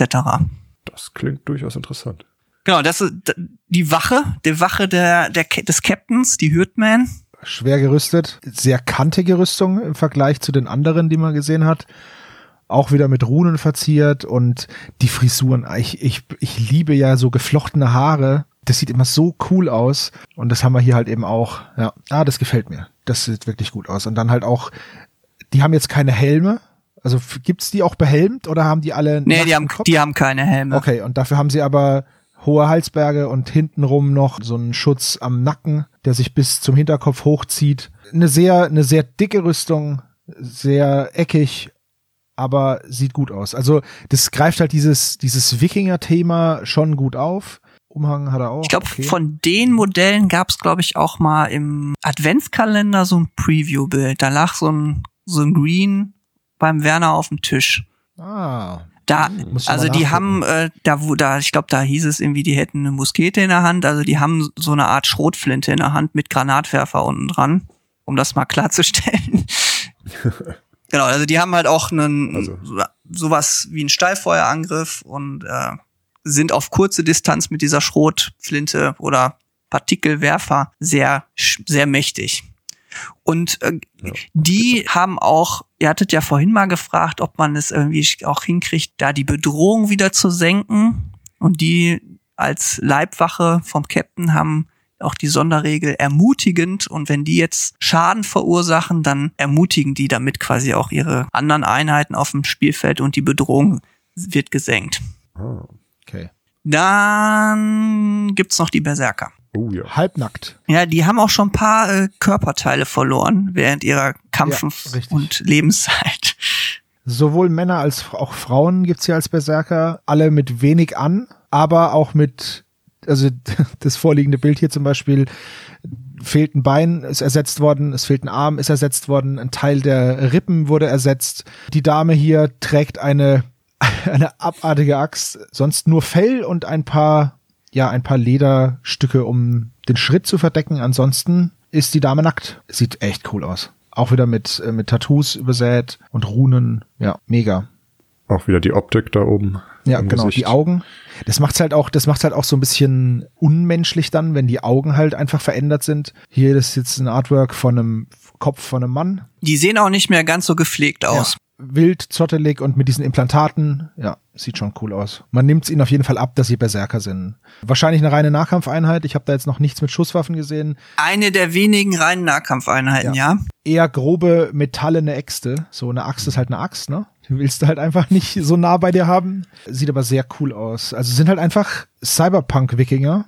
Und das halt, sind halt die übelsten Nahkampfschlechter hier. Die Bioniken sehen auch eher grob aus, also sehr kantig. Ja. Aber das passt ja auch zu dem Stil der Rüstungen von ihren, von ihren genau. äh, Kollegen mit allen Gliedern. Ja. ja. Äh, sind die, gibt's da dann auch unversehrte Modelle, wird's das geben, oder sind die grundsätzlich alle schon mal im Kampf Also die Berserker sind alle, sehen alle so aus. Also okay. die, man wird nicht als Berserker geboren, sondern das Leben du, macht so. einen zu einem Berserker. Okay. Das heißt, das ist so ein bisschen wie bei den Space Marines im Cybot. Wenn du dann tot bist, dann kannst du immer noch als Cybot wiederkommen. Und hier, wenn du so schwer verwundet wurdest, dass du eigentlich nach Hause müsstest, kriegst du Implantate eingesetzt und dann sagen sie, hier komm, nimm diesen dicken Metallklumpen und hau ihn auf den auf den Kopf. Also es, ich habe auch das Gefühl, dass das du hattest es ja vorhin gesagt, es ist ein bisschen düsterer als, als Freebooters Fate. Das bisschen können wir streichen, weil ich, klar, es gibt bei Holzbeine bei Freebooters Fate schon, schon klar, aber hier ist es ein wenig, also es ist nicht so fröhlich, muss ich sagen. Äh, liegt jetzt natürlich auch an der Farbgebung der Artworks vielleicht, aber denen hier nehme ich eher ab, dass sie sich gegenseitig umbringen wollen, während bei Freebooters Fate trifft man sich eher zu so einer gepflegten Schießerei und am Ende geht man Bier trinken, so von dem von der Grundstimmung. Aber hier bringst du dich gegenseitig um. Ja, das will man ja nicht sagen. Äh. oh, naja, gut, ist, aber man darf ja, man, man ein bisschen, ja ein bisschen erwachsener, ja. Ja, also ich, ich finde, man sollte da schon irgendwie so ein bisschen das auch mal sagen. Ne? Also es ist ja nichts Schlimmes. Wir haben hier, wir, wir spielen alle eine Konfliktsituation, eine Konfliktsimulation da gehen halt Figuren drauf. So, niemand stirbt wirklich, aber hier die, bei den Artworks ist es zumindest so, dass der Konflikt, der da ausgetragen wird, den kann man schon als blutig erachten. Damit du, du, du die Dunkelheit ein bisschen weicht aus deinem Gedanken, gibt's, haben die auch diesen netten. Also es ist ein Charaktermodell, vielleicht. Ja. So ein bisschen der Mr. T der Wikinger. Ah, sehr gut. Das, ich glaube, das war auch beabsichtigt, ja. Ja, gut, dass ein Schwarzer erkennt. mit sehr bunten Rasterlocken und viel Schmuck und die Rüstung ist auch ein bisschen vergoldet und zwei Nahkampfbeile. Ja. Auch ein Torpack. Der gibt die Richtung vor. Ja, sieht sehr, sieht sehr äh, stimmungsvoll aus, das Bild. Ja, so, so ein Party-Rastermann. Also das sieht wirklich, äh, wenn man den so bemalt bekommt, äh, stark. Ich hab's versucht. Es ist schwierig, aber ich hab's versucht sehr bunt, aber das sieht cool aus. Also ich finde es halt schön, dass da die Kulturen so ein bisschen miteinander vermengt werden und vermischt werden, weil das ist jetzt hier normalerweise Wikinger und Schwarze, das ist ja eher, die haben ja nichts miteinander zu tun so, aber das hier ist halt, das ist ein sehr, sehr cooler Misch. Mischmasch. Ja, es sind, es sind ja 2000 Jahre vergangen und. Ja, ja klar. Genau. Natürlich. Ich, aber ich finde es halt gut, dass ihr das gemacht habt. Das, das finde ich echt cool. Dann vielleicht noch eine von denen, ähm, weil die haben halt auch Jetzt steht oben Seherin 2, also genau, als Unterstützungseinheit oder Orbitaleinheit. Eine nackte Hexe. Ich wollte gerade sagen, die sieht jetzt nicht so aus, als ob sie übers äh, Schlachtfeld läuft. Man kann sie auf dem Schlachtfeld einsetzen. Dann hat sie die Regel unbewaffnet und wenn der Gegner sie ausschaltet, bekommt man selber dafür einen Siegpunkt. Oh.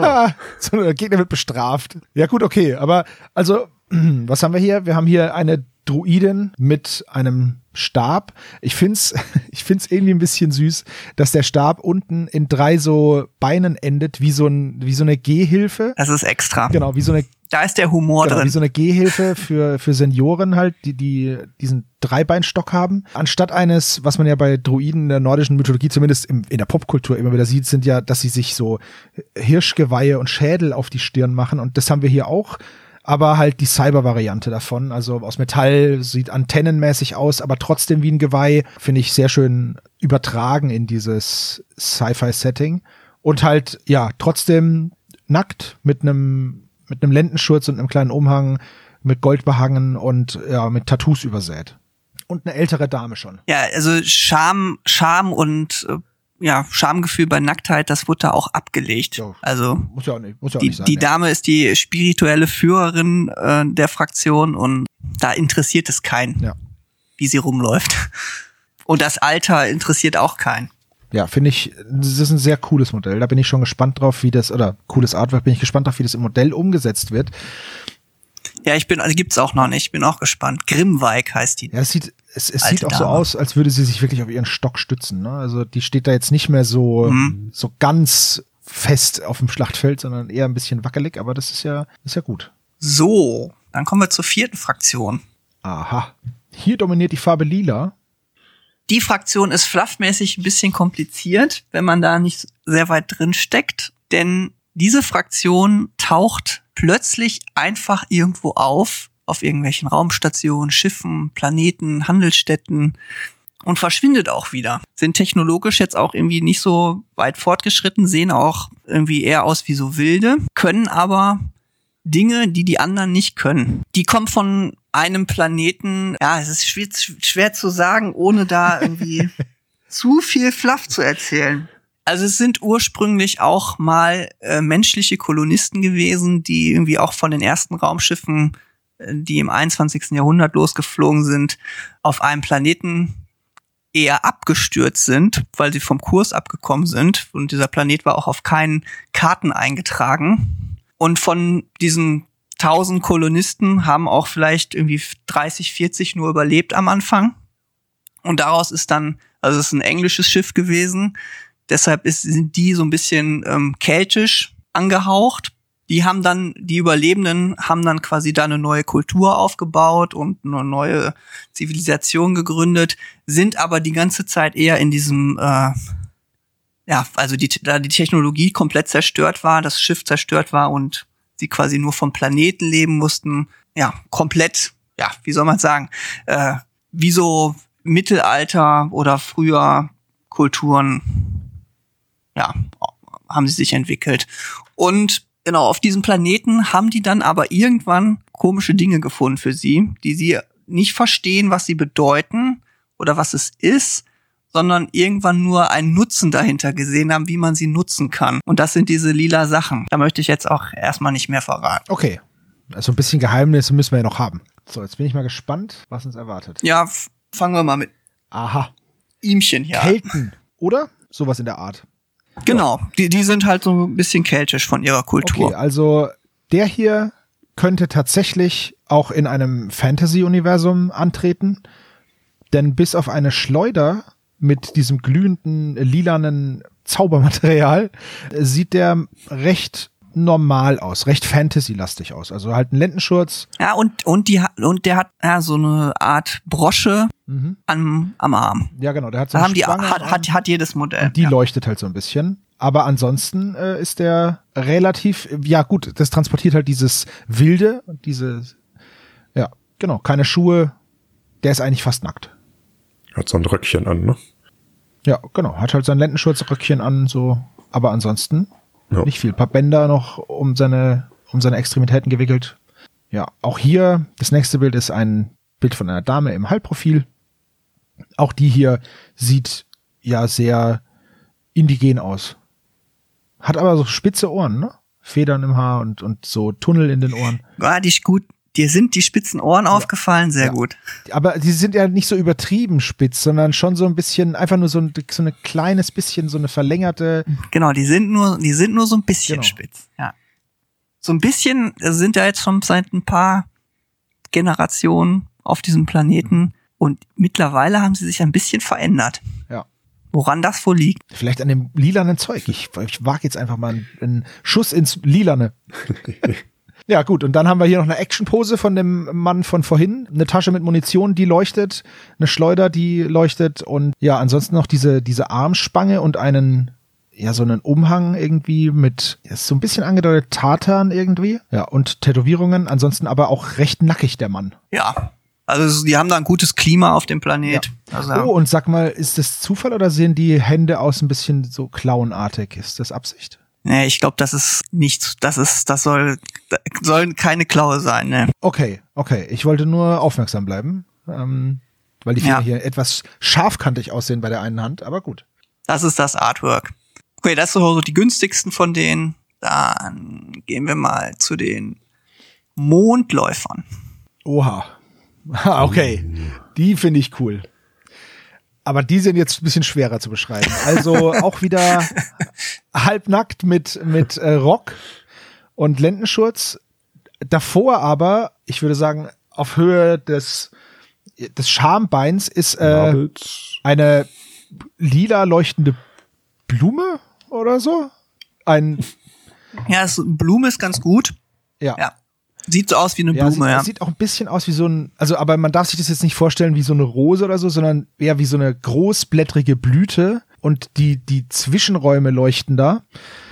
Ähm, ansonsten Genau, wie halt so Magma, Genau. was irgendwie, pulsiert halt so ein bisschen. Ja. Dann äh, ja, nackter, tätowierter Oberkörper, Umhang, Armstulpen, zwei miese Schwerter und es sieht auch so aus, als hätten die einen verlängerten Griff, also weil hinter dem guckt noch sowas raus. Könnte sein, dass das der eine Schwertgriff ist. ja, die sehen so ein bisschen aus wie so Geleven. Genau, aber sehr dünn und sehr, also sehr, ja, sehr schlanke Waffen. Und dann kommen wir zum Kopf. Eine Kapuze mit einer, ja, Totenkopf-ähnlichen Maske mit langen Hauern und dann noch so einem dicken Horn auf der Stirn und links und rechts gehen noch so, keine Ahnung, so geweihartige Fortsätze kommen da noch raus. Aber nicht nach oben, sondern zur Seite hin. Boah, ich fänd's ja mal so cool, wenn ihr dazu, wenn jemand, der malen kann, das nach meiner Beschreibung malt, das sieht wahrscheinlich komplett anders aus. Aber na gut. äh, ja. Also es sieht auf jeden Fall aus wie so ein mystischer Druiden-Nahkampf-Mensch.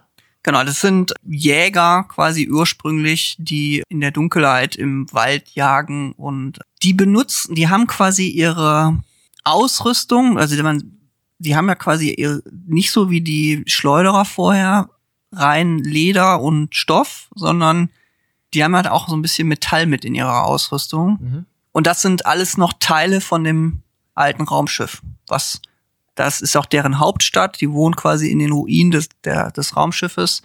Wie gesagt, denen fehlt da aber komplett das technische Verständnis. Die sehen nur Metall und irgendwie, vielleicht können sie es rudimentär noch bearbeiten da oben zu so einem Schmuck.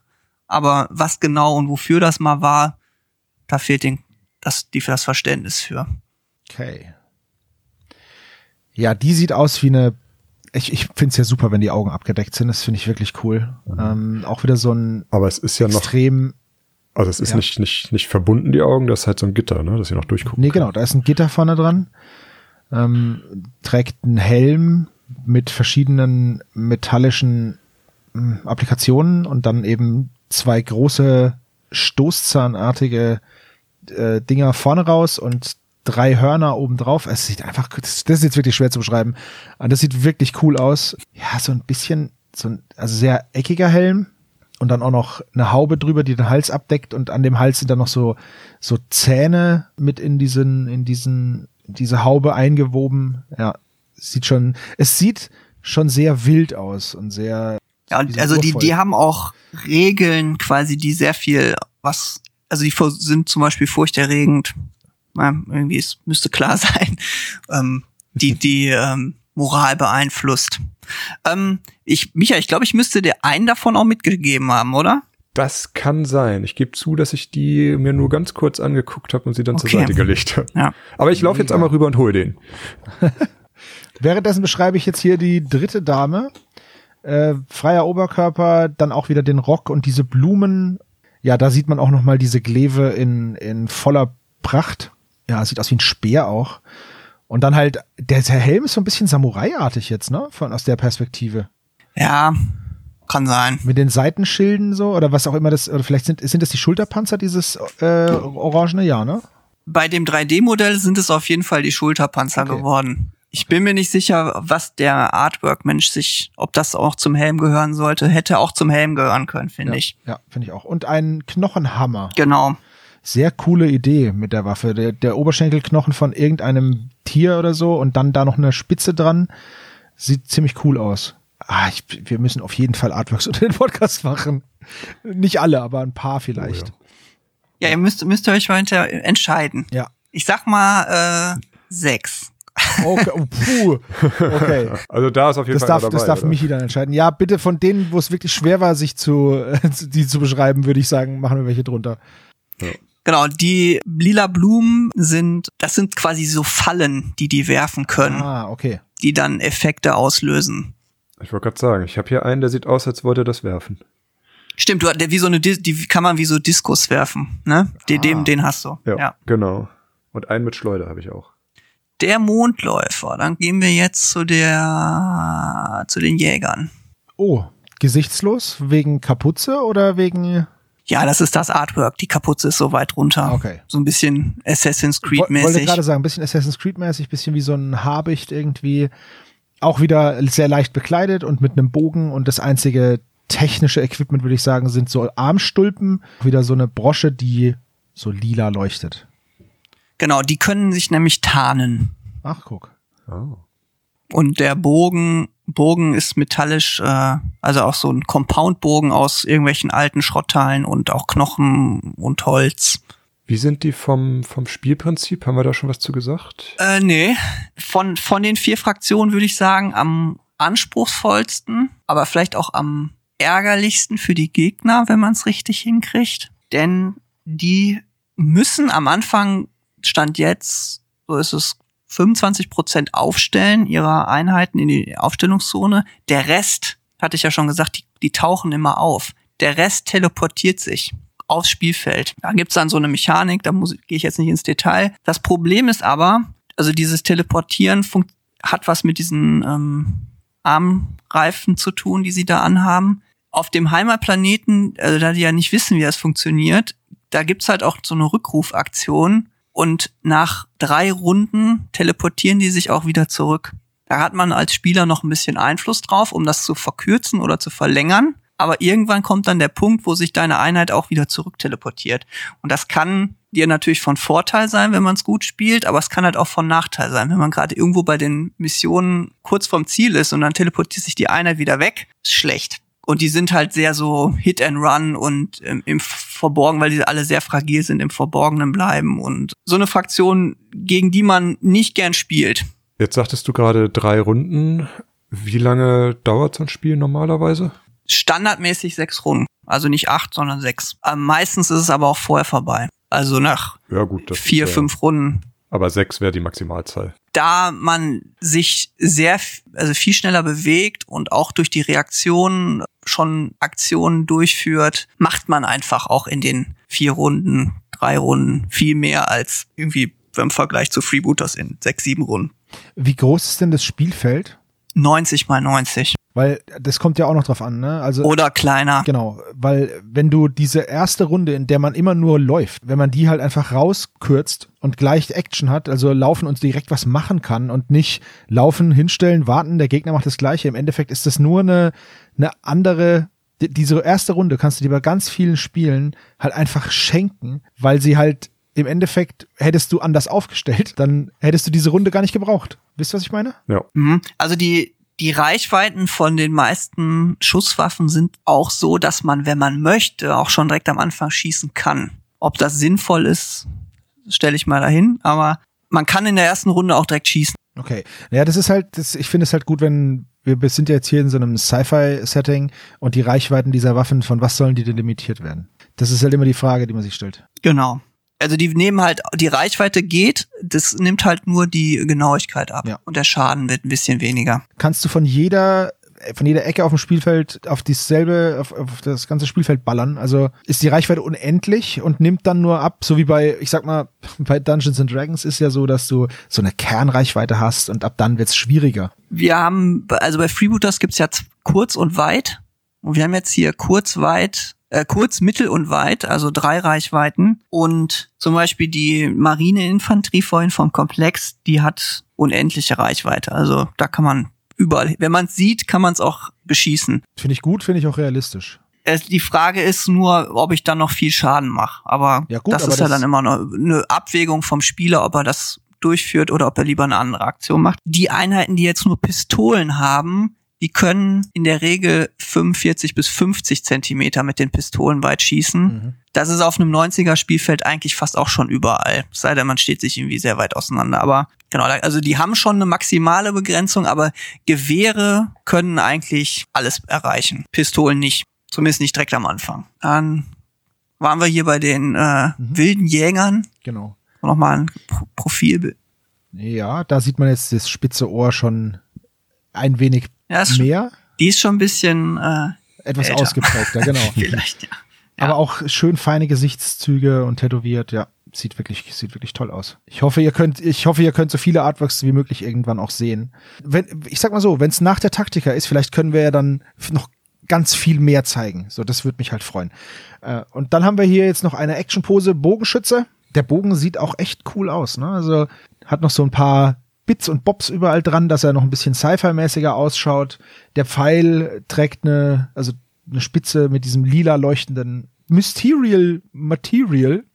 Und äh, Genau. ja, und ansonsten hat er so eine leicht, leichte Andeutung von Tarn mit seinen drei Blättern auf seiner Kapuze. Ja, sieht aber auch sehr cool aus. Ja, die haben so einen, weiß nicht, so einen Blätterumhang. Ja. Also da gibt's auch schon Modelle zu. Das sieht ganz cool aus.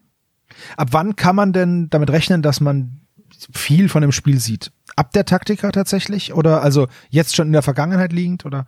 Genau, auf der Taktika äh, konnte man hoffentlich, wenn das alles so klappt, wie wir uns das gerade vorstellen, alle Fraktionen spielen. Mhm, sehr cool. Das äh, finde ich, finde ich super. Und ab wann kann man Modelle kaufen? Auch dann schon Taktika oder eher später? Nein, nein. Das äh, wissen wir noch nicht. Keine Ahnung. Okay. Also vielleicht ähm, im Quartal 4 diesen Jahres oder erst nächstes Jahr. Okay. Sagen wir mal so. Mhm. Wir müssen noch viel machen. Gut, dann die Wilden. Dann gibt's noch die vierte Einheit. Das ist die erhabene Wache. Oho. Oho. So. Große Schilde, Turmschilde, Lanzen oder Speere. Speere, ja, Speer trifft's besser. Und dann ein Helm, der so ein bisschen sowas hat von so einem Habichtsgesicht mit Federn. Wisst ihr, was ich meine? Wo die Ja. Ich hätte tatsächlich Drache gesagt. Oder ja, das ist auch eine, das ist auch eine gute, äh, ähm, guter Vergleich. Ja, und dann eine relativ leichte Rüstung. Ja. Aber gerüstet im Gegensatz zu den anderen. Äh, richtig, die anderen haben ja gar genau, nichts. die Ja. von, der Fraktion sind die haben die die stärkste Rüstung. Ja. Und der Schild und das Speer, muss man auch nochmal sagen, komplett aus diesem leuchtenden Mystery-Material. Also Genau. die Spitze vom Speer. Äh, hier so ein, so ein Lederhelm, verstärkt mit Metallteilen im Profil. Ich finde, ich finde so ein bisschen hat das auch was Römisches, aber ein Ja, bisschen. oder wie so Hopliten halt, ne? Ja, und der Helm ist auch mit so Lamellen an der Seite. Das sieht schon, das sieht schon gut aus. Also man nimmt ihn dieses, ja, das, das ist jetzt wirklich sehr, sehr antik. Ja. Lustig. Jetzt mit dem Helm sieht's wieder Samurai-mäßig aus. Ja, ne? Es ist so ein bisschen so eine Mischung. Ja. Also sieht auf jeden Fall die Rüstung und die Bewaffnung dieses, wie heißt diese Einheit? Erhabene Wache. erhabene Wache, die sieht sehr antik aus, muss man schon sagen. Also Sci-Fi-Antike, klar, aber ja, also so, so ein, ein Rock mit so Metallplättchen und ein Brustharnisch und halt der Helm, der manchmal aussieht wie ein Drache, manchmal wie ein Samurai. die sind wohl eher wilde, ja. Ich glaube, ich habe meine Fraktion gefunden. Die da? Ja. Wow. Ich finde die Okay. cool. Ich finde die Wikinger cool und diese Preußen. Ja. Ich will jetzt diesen bunten Vogel oder was auch immer das ist. ich weiß immer genau, auf was der anspringt.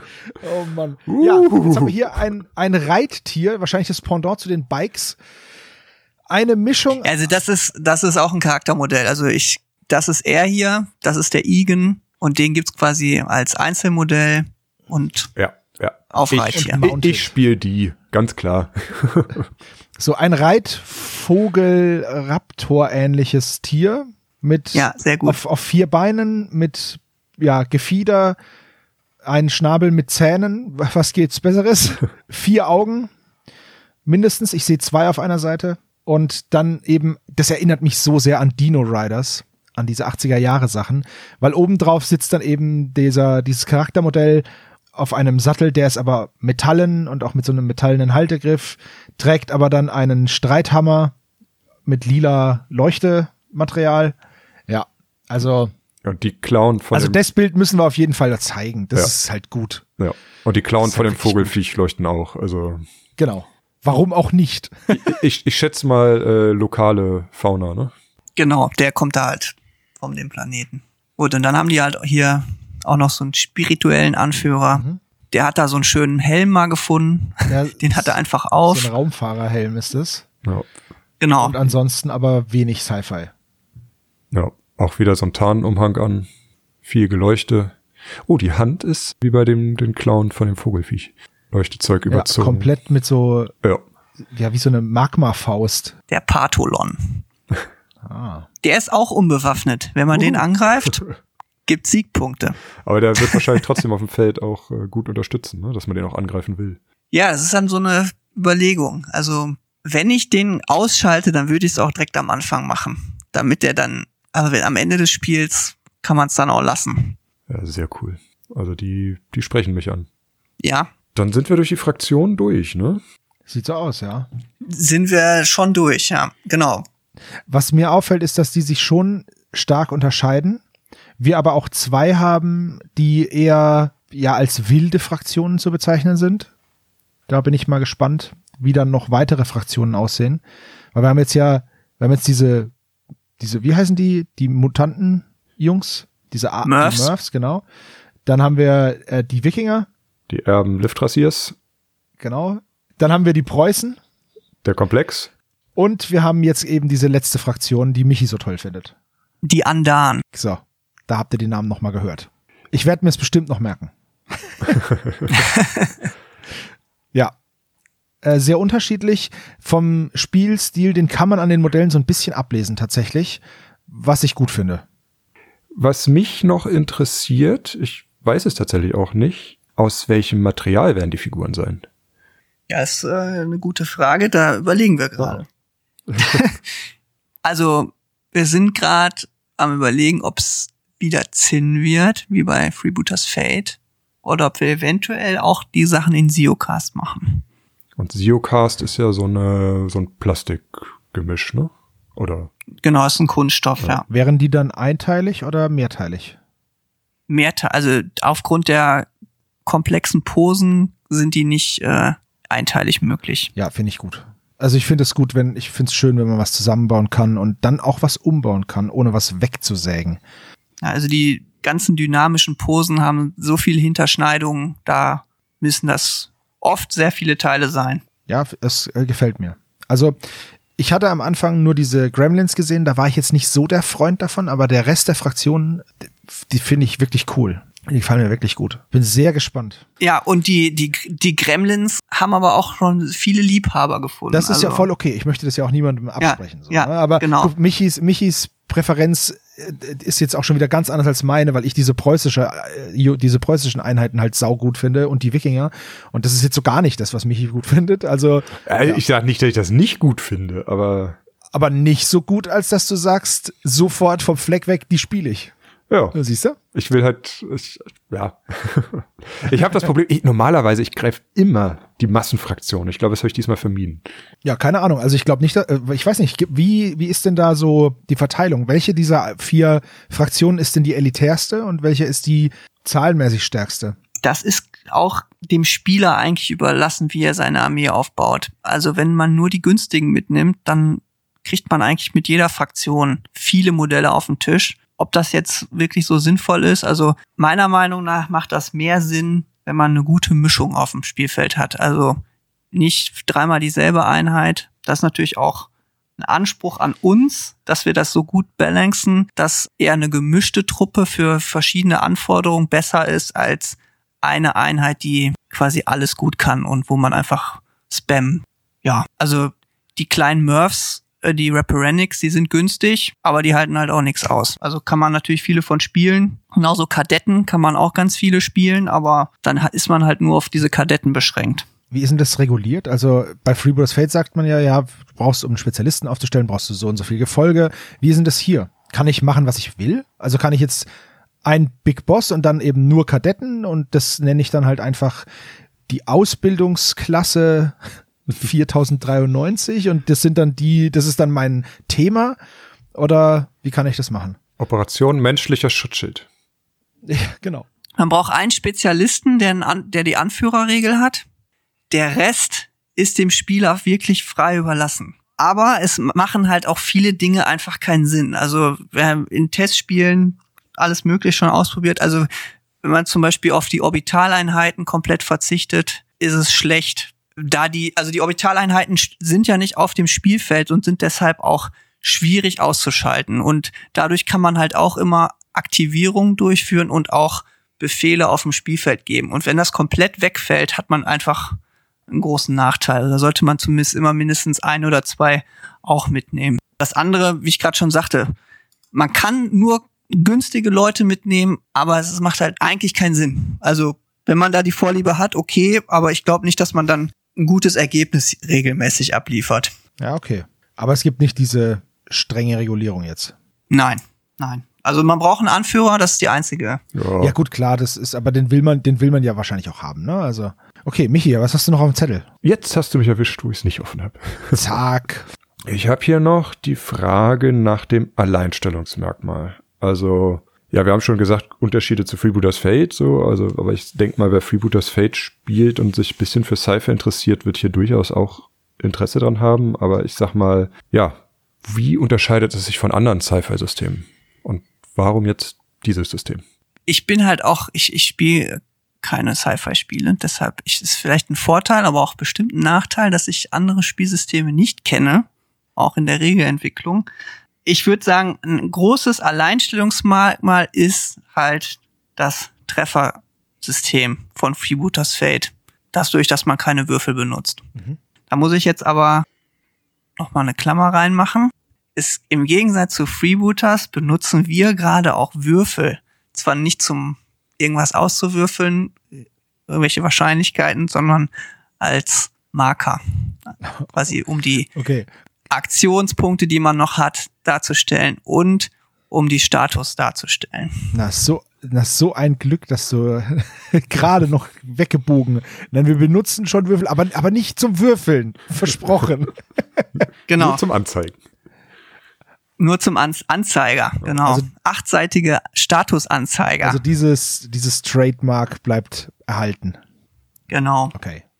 Genau, und auch, auch das, die, die Schicksalskarten quasi um Schadens, äh, die Schadensermittlung durchzuführen, quasi. Das Schicksal kann zwar ausschlagen, aber wenn man es irgendwie über die gesamte Partie nimmt, ist es, sollte es im Idealfall halt auch ausgewogen sein. Es kommen noch ein paar Zusatzsachen dazu, ne? Also meine ich mich zu erinnern. Ja, was meinst du? Die Symbole, da war doch irgendwie auf der Eins ist da noch, ah gut, Phänomen, ne? Gibt's da. Ach so, genau. Die, die Symbole auf den Schicksalskarten. Ich glaube, bei Freebooters gibt's vier Symbole. Die haben aber eher ein Piraten-Theme. Die, haben da natürlich dann andere Symbole drauf. Ja. Keine Voodoo-Puppe. Keine Muskete. Gute Golddublone. Andere Symbole. genau. Ja wenn man jetzt irgendwie andere Wahrscheinlichkeiten haben will, kann man das über diese Symbole auf den Karten ermitteln. Ja, ich, also ich, ich, genau, ich finde ähm, zum, also dass es dynamischer ist als Freebooters, aber es gibt bestimmt auch dynamische andere Spiele. Also wie gesagt, da weiß ich selber nicht. Äh, aber am besten mal, wenn ihr euch das interessiert, einfach zu, äh, Test spielen. Dieses Jahr werden wir wahrscheinlich noch auf vielen Messen sein, wo man das mal ausprobieren kann. Ja. Aber ich denke, Sebastian, du wirst das wahrscheinlich auf der Taktika spielen. Ja, ich versuche es auf jeden Fall und schau mir das mal an. Ja. Ja, also. Und wenn alle Fraktionen spielbar sind, dann würde ich auch gerne alle mal, also zumindest mal probieren, was da so am ehesten zu mir passt. Weil die werden sich ja unterscheiden. Mhm. Und dann bin Hast ich gespannt, welches, was mir da am besten liegt. Okay, David. Ja. Hast du noch letzte Worte? Irgendwas, was du noch unbedingt erwähnen möchtest? Kommt vorbei. Spätestens auf der Spiel, aber es ist ja noch weit hin, aber bis dahin kommt, gibt's ja noch andere Messen. Die Niederrheinkon zum Beispiel, ne? Niederrheinkon, ja. Filmcon, könnte ich mir vorstellen. Und die, alles, was ich heute erzählt habe, ist unter Vorbehalt. Ganz wichtig. Großer Disclaimer. Großer Disclaimer. Wird noch komplett umgeschmissen alles. Genau. Wir machen doch hinterher alles mit Würfeln. Fände ich auch nicht gar nicht schlimm. Also wäre okay, wenn ihr das macht, ist das auch in Ordnung. Ich bin sehr gespannt auf die Modelle. Ich bin gespannt, welches Fertigungsverfahren ihr benutzen werdet. Und ja, ich, ich will das auch spielen. Freebooters Fate habe ich ja auch schon öfters gespielt und äh, ja, ich bin jetzt einfach mal auf die Sci-Fi-Variante gespannt und ich finde es cool, dass man da so dynamisch zurückschießen kann, dass sich das überhaupt ein bisschen schneller spielt, finde ich gut. Ja, und ich bin sehr gespannt, wie sich das dann, wie sich das dann auch ausgeht mit dem, mit dem Schicksalskartendeck, weil man das ja dann viel öfter nutzen muss, oder? Wenn man jetzt zurückschießt, das wird ja nicht einfach automatisch gehen, weil sonst wird ja niemand mehr schießen, sondern jeder nur warten, bis der andere einen Fehler macht. Und dann musst du ja auch wieder das, äh, das Deck bemühen. Ja. Also wenn man auf jemand schießt, der schießt quasi zurück, dann wird die Trefferermittlung wird dann durchgeführt, dass beide nur ihre Angriffskarten benutzen. Also der Verteidiger nimmt dann nicht drei, sondern meistens haben dann beide zwei Karten zur Verfügung. Das heißt, die Chance, sich zu treffen, ist wesentlich höher, als wenn einer verteidigt, weil er dann zwei gegen zwei ist. Ist halt auch irgendwie logisch, ne? Beide stehen dann da irgendwie voll im Feld und ja, genau, das schießen beide aufeinander und dann ist halt die Chance höher, dass man sich trifft. Und wenn man sich getroffen hat, dann zieht erst der Angreifer, macht die Schadensermittlung und dann macht der Verteidiger die Schadensermittlung. Ah. Also hintereinander, also es werden dann einfach die Schicksalskarten gezogen. Dann, David, ganz lieben Dank, dass du dir heute die Zeit genommen hast, das mit uns aufzunehmen. Ja, war schön. Danke, Sebo, dass du dich hier auch dazu als, ich sag mal, Unwissender Ja, absolut richtig. zur Unwissend. Verfügung gestellt hast. Ja, ja, sehr gerne. Also das war, das war auch sehr interessant. Auch der, ich bin jetzt mal gespannt, wie von den Artworks, wie das Ganze dann in die Modelle überführt wird. Ich bin wirklich gespannt. Ich freue mich darauf. Ich find's cool, was da auf uns zukommt. Und auf der Taktika werde ich mich hoffentlich überzeugt haben. Ist ein bisschen schwierig in der Zukunft zu reden, wenn es die Vergangenheit ist. So, voll Marvel-mäßig. Ja. Okay. Ja, dann äh, Dankeschön, dass ich dabei sein durfte. Und dann, wenn ihr Ja, noch, danke sein, danke, dass ich dabei sein durfte und euch das erzählen durfte. Ja. Und wenn ihr noch Fragen habt, dann äh, schreibt sie in die Kommentare. Wir gucken, was wir beantworten dürfen oder können. Und ja, bis zum nächsten Mal. Auf Wiederhören. Tschüss.